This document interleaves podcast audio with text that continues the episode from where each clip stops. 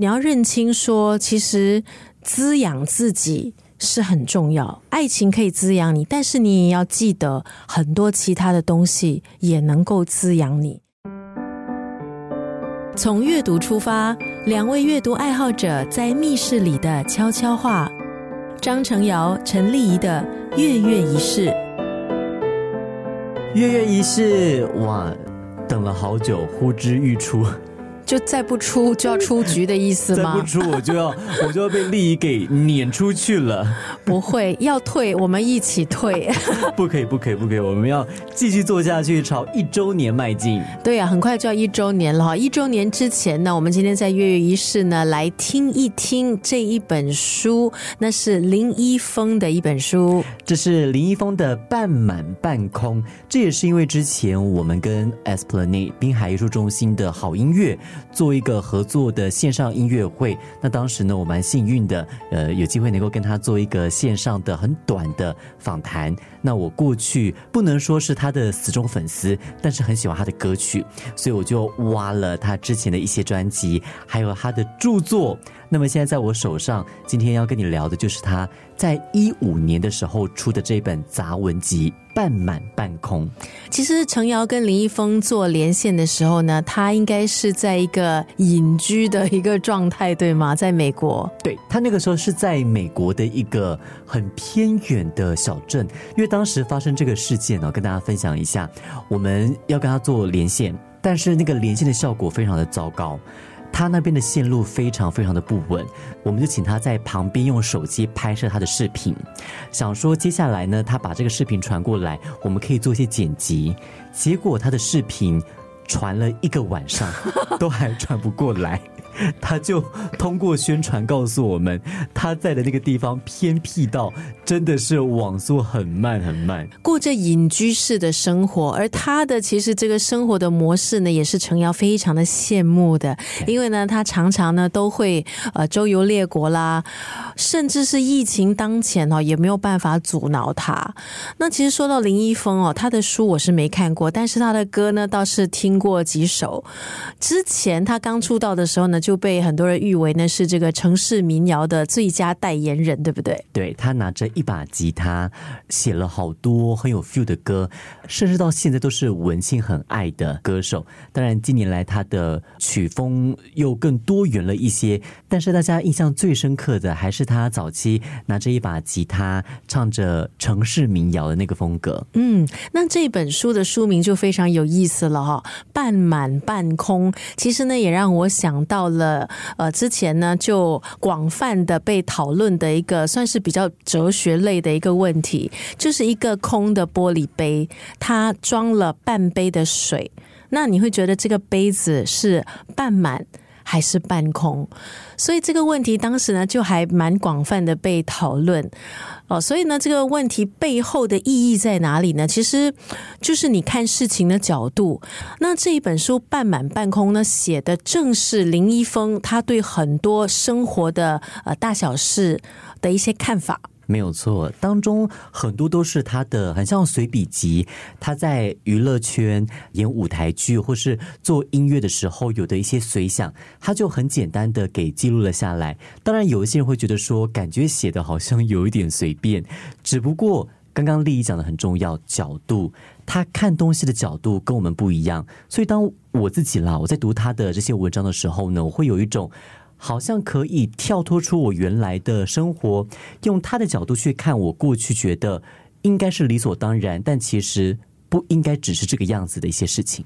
我觉得，身为一个创作人呢，拥有自己独特的一个视角是非常重要的。这个视角呢，我觉得他有可能是部分天生，就是那个人他特别的敏感，好，他观察特别的敏锐，呃，他很用心的去感受每一样东西。但是，我觉得其实这个视角有一部分呢，也可能是一种锻炼。对，就是你一直不断的操练你自己，不管你是在哪一个创作的领域。你每天坚持不懈的，好去磨你手中的那一把刀，嗯，好，然后呢，就久而久之呢，你就哎，其实你的那个观点就越来越有你自己的一个特色，或是有你非常鲜明的一个想法。在我们年轻的时候，我觉得啦，好像在我小的时候，我特别容易被一些想法、意见左右。因为我觉得人生有不同的阶段，当我们在学习的时候，还年轻的时候，我们是很像海绵一样，会吸收，甚至我们会渴望吸收很多不一样的意见跟看法。我们也很容易被这些意见看法给左右。但是，当我们活到了某一个人生阶段，我们开始对自己有信心了，我们就会相信自己对很多事物的判断。这就好像你刚刚提到那一把刀，我觉得不单单只是创作人在创作的时候需要有自己独特的看法，其实每一个人，我们看自己的人生也都需要有属于自己的看法。嗯，讲到这个，我还有一点小遗憾，就是说到自己的看法、自己的观点，我觉得我从小呢，其实就在一个有自己太强烈的意见或是表达是不太被鼓励的啊。呃，因为我的父母可能就是比较保守，他会觉得说，大家这样子想，应该就是这样，少数服从多数。那既然大部分人都是这样。那应该是不会错，是因为你是女孩子吗？还是对妈妈而言，孩子的教育就是要服众？其实我觉得也跟背景有关嘛，因为我的像我爸，他是在二战的时候出生的，哦，然后我妈她也是从小就是呃很小三岁，就我外公就过世了，所以家里有很多小孩，你知道以前的家大家庭，所以从小就很苦。每一餐都是吃冷饭配酱油那样的苦日子苦过来，然后也看过动荡，也看过暴动，所以他们很渴望一种稳定，对，一种安定。然后如果说你的意见想法跟其他人不同，那这个意见想法对他们来讲，他们会觉得害怕。你是在破坏这个稳定，对那个秩序是不是要被你一个人破坏？你是不是要去煽动，还是怎样？所以我觉得他们会很害怕这样的东西。所以从小呢，我就感觉我没有很被鼓励去有自己的想法，对，去表达我自己。说你的意见呢？呃，丽怡，你告诉我你的想法呢？没有，就是妈妈跟你说什么，你做什么；爸爸跟你做什么，你做什么。丽仪这一代的小孩应该都有类似的经历，因为呃，你们的爸爸妈妈都是经历过动荡年代的，包括我的爸爸妈妈，他们没有经历战争，但是他们经历过小时候大家庭，然后就像你刚刚讲的，当生活跟时代是很乱的时候，大家想求的其实就是那一份安定。对，那安定怎么来呢？你就乖乖的跟着大家走。当大家都有秩序的朝一个方向走的时候，安定就出来了。也是因为这个样子，所以我觉得就会刺激了下一代稳定的时代当中去破坏秩序的一代，就很像林一峰这一代，甚至利益这一代，我相信都会有这种在这样子少数服从多数的背景下长大，然后生活是很稳定的。这个时候，你们会开始想。多数难道就是正确的吗？嗯，我真的只能够这样吗？而且我觉得，可能这个世代那个我的那个观念会很强，嗯，而不是群体的一个观念，就是大家都很强调个性、个人，就是你是独特的。你知道吗？当然，这个是很好的、很重要的，也确实是这样。我们每个人都是独一无二的、不能复制的个体。好像林一峰呢，他就用他很独特的这个视角呢，来带出对于不同课题的一些看法。丽怡，你觉得想先聊恋爱，还是想先聊创作？可能先从恋爱开始吧，因为每个人都有那个恋爱的经验。在这本书里面，林一峰写了一篇。杂文叫做“恋爱总是平静的，意外的降临”。这其实是他参演的一部舞台剧的名称。那么当中有这么一段话，我觉得挺有意思的。他说：“爱情其实是没有持续性的快乐。”这个我相信大家都有共鸣。爱情里面的幸福跟快乐，不能说幸福啦，我们讲快乐好了，是没有永远的。它一定会跟着呃这个感情的进程出现一些转变。那么他想到了他的一位好朋友邵美君，他就告诉林一峰，快乐是很广义的一个词。他觉得人追求的是安乐。什么是安乐呢？就是当我们对事情有了透彻了解之后，来自内心的悠然自得。就当你有了选择权的时候呢，爱情它怎么样变动都不会打乱你的阵脚。这选择权指的是。你选择开心不开心，选择离开，选择这个人，选择离开这个人，选择放掉一个你不喜欢的感情。我觉得爱情里面其实就充满了很多选择，你你不觉得吗？当我们遇到一个人的时候，选择要不要跟他在一起，选择用怎么样的方式去面对他，选择怎么样去跟他生活，甚至选择要不要进入下一个人生阶段。爱情里面是充满了很多选择的，而且很多选择不是只有你选择就好，你还需要去配合对方的选择。所以，爱情充满了太多的不确定性。那当你有很多不确定的时候，你很难找到快乐。所以这个时候，我们能够掌握的是什么呢？也许就是那一份安乐。只有自己啊，因为爱情就是你一巴掌打不响的嘛，所以一定要是两个人嘛。那如果说他这么多的不确定性，很多时候呢，也是来自于两个人，就增添了他的不确定性。所以，如果要求所谓的安乐，那真的就是靠自己。这个章节呢，它除了提到爱情没有持续性的快乐，我觉得他这一句也是我觉得讲的非常有道理的，就是我们要学会看清爱情的本质。爱情的本质，它就是这样讲很灰吗？因为其实我觉得很多的一种很美的一种表达，什么海枯石烂啦、天长地久啊，这些都很美。好，可是这样好像又恰恰跟这个章节所提出的爱情不可以带给你持续性的快乐是有抵触。到底你是站在哪一派呢？那我相信我跟程瑶都是比较倾向于爱情没有持续性的快乐的这一边。对，然后嗯，看清楚爱情的本质，那我们才有那个能力去找到这个章节所讲的安乐。我觉得。安乐最重要的不是乐，而是那个第一个字的安，安心、安心、平安、稳定。当时读这篇杂文，我其实想到，我第一段感情结束的时候，是我非常失措、慌张的一段呃人生岁月。那个时候，我就连星期六到了黄昏的时候，我会非常的恐惧跟焦虑，因为过去几年，我星期六都会跟我的约会对象见面。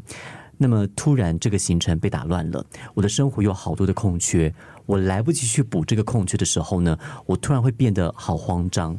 那那个时候，我才发现，感情虽然是两个人的事情，但很多时候是你一个人的选择。包括分手之后，你怎么选择去改变你的生活？你怎么选择去改变自己？你怎么选择去让自己能够放下很多障碍？然后把那个安定、那个安乐的感觉找回来，很多时候其实就是看自己的。这个“安”字，我觉得很重要，就是你自己要是一个稳定的人。嗯，你要是一个稳定的人，你才能够驾驭爱情，而不是让爱情驾驭你。有时候甚至是摧毁你，因为当爱情背弃你的时候，那你是不是还是可以做一个？很稳定的、很安心的，能够继续快乐生活的一个人，这才是人生中一个很大的考试。可是讲到这一点，我又想到我自己哈，我还觉得我我是一个相当特殊的人呢。我不能说我没有很刻骨铭心的呃恋情是有，可是我发现哦，可能也是是星座不是，我不知道，好像每一次恋情结束的时候呢。就是我感觉我很难过，嗯，好，然后就可能一个晚上，然后隔天我就告诉我自己够了。你会给自己一个停损点？对，我会跟自己讲可以了，够了，我不要再难过了。那我会就尽量的，就是可能把对方的所有跟对方有关的东西从我视线中移除，很积极的想要开始一段新的没有对方的日子。我发现我好几次都会是这样。所以，我是不是一个有问题？是不是太理性？是不是太冷静？还是我是一个真的压抑自己到我自己都不自觉的一个人？但过后，他这个情绪有反扑吗？没有哎，你就真的是把它给处理掉了？处理掉了。你刚刚在讲爱情不应该驾驭我们，而是我们应该驾驭爱情的时候，我为安找到了另外一个定义：我们应该去把爱情给。安下来，爱情本来就是躁动的。嗯，但是我们可以去把它给安下来。就像你刚刚讲的，当我们把爱情安下来之后呢，我们在驾驭爱情，而不是被爱情驾驭我们。其中一个做法可能就跟你一样，给自己的一个伤心一个停损点。然后在什么时候就应该处理那个情绪？当然，这个说的容易，嗯，做起来没有那么容易。我是比较异于常人了，因为我很快就我的停损点设立的就是 就一个晚上，对对对，一个晚上。我还记得之前有就是一段了，就是让我很爱的一个人，然后他突然间就是要跟我分手，然后就很难过。那个时候我在前前东家上班，还 on air 了。然后呢，就一边哭一边 on air，可是 on air 没有人知道。Oh no！因为一开麦呢，我就是哎你好，傍晚好。可是，一关麦呢，眼泪一直掉，一直掉。然后呢，旁边那个纸巾哦，就是一一堆堆成一座山。所以那整个傍晚就是这样过，就是哭着值班。可是，一开麦呢，都还是你知道吗？浑身是戏，很 很扭曲。就那一个黄昏，就那个黄昏。然后我就告诉我自己，可以了啦。就够了，因为我这样子继续下去，它的意义在哪里？因为对方都已经不要你了，对啊，都已经要跟你结束，而且你也知道不很难继续，嗯，因为很多原因。很多时候我们在爱情，我觉得我们最难跨出那一步就是去接受。其实很多东西、很多问题有了答案，很多事情已经有了结论，但是我们在爱情里面。不顺遂的时候，我们会突然反制，就变得好像是三岁小孩一样。我们好像当下，当我们不懂怎么去处理这个情绪的时候呢，我们就好像小孩子一样，觉得只要哭闹，一切都会有转机，这个世界就会好像爸爸妈妈一样给我们我们要的东西。但其实我们都知道，所有的问题已经有了一个回答跟一个结论了。我们要做的就是去接受，然后走过去。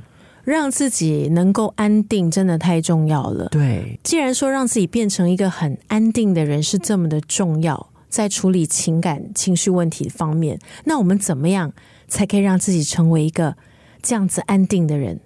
就好像回到我们刚刚聊的，我们需要很多事情的历练。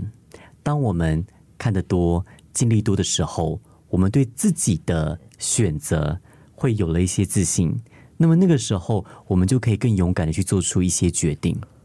很多时候，只是我们不敢做决定，你不觉得吗？很多时候是我们不敢做决定，但其实只要我们相信自己，你做了一个决定，就好像我们设了一个停损点，我们告诉自己说：“好，到此为止，我可以往下走了。”那么我们就真的把这个问题、情感、情绪、爱情带来的不安给。安下来了，而且我觉得我们要避免的就是让爱情成为我们生活的大部分。对对对，这个好重要。因为你要成为一个安定的人呢，我觉得你必须要安排自己的生活，你要认的切割。对，你要你要认清说，其实滋养自己是很重要。爱情可以滋养你，但是你也要记得很多其他的东西也能够滋养你。好，然后呢？这一些其他的东西会是你最强有力的一个支柱。认清爱情，它就是一个很可能会随时消失这样的一个本质。那如果说这样子来看，我觉得我们呢，已经是向一个安定的自己迈进了一个很大的一步了。从阅读出发，两位阅读爱好者在密室里的悄悄话。张成尧、陈丽仪的月月仪式。